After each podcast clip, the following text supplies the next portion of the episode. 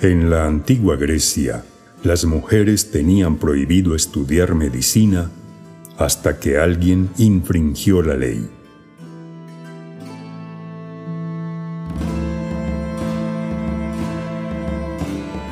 Nacida en el año 300 a.C., Agnódice se cortó el pelo e ingresó a la escuela de medicina de Alejandría vestida de hombre.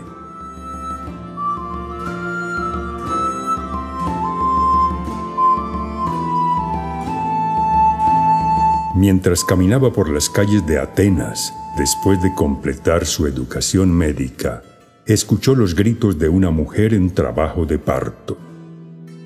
Sin embargo, la mujer no quería que Agnódice la tocara a pesar de que tenía mucho dolor, porque pensó que Agnódice era un hombre. Agnódice demostró que era una mujer quitándose la ropa sin que nadie la viera y ayudó a la mujer a dar a luz a su bebé.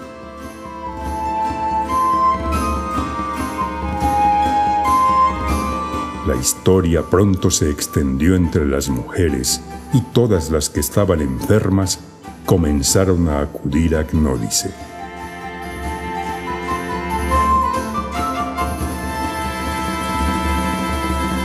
Los médicos varones se envidian y acusan a Agnódice, a quien pensaban que era un hombre, de seducir a las pacientes.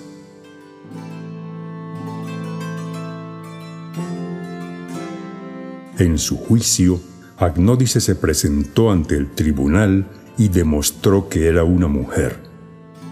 Pero esta vez fue sentenciada a muerte por estudiar medicina y practicar la medicina como mujer.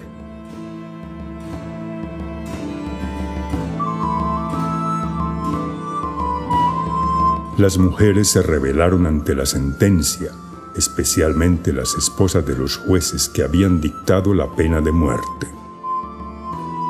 Algunas decían que si mataban a Agnódice, irían a la muerte con ella.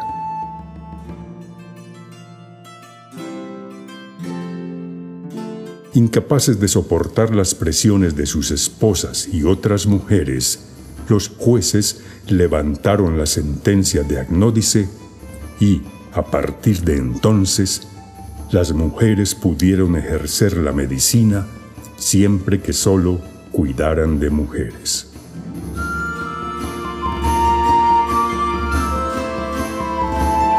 Por lo tanto, Agnódice dejó su huella en la historia como la primera doctora, médica y ginecóloga griega.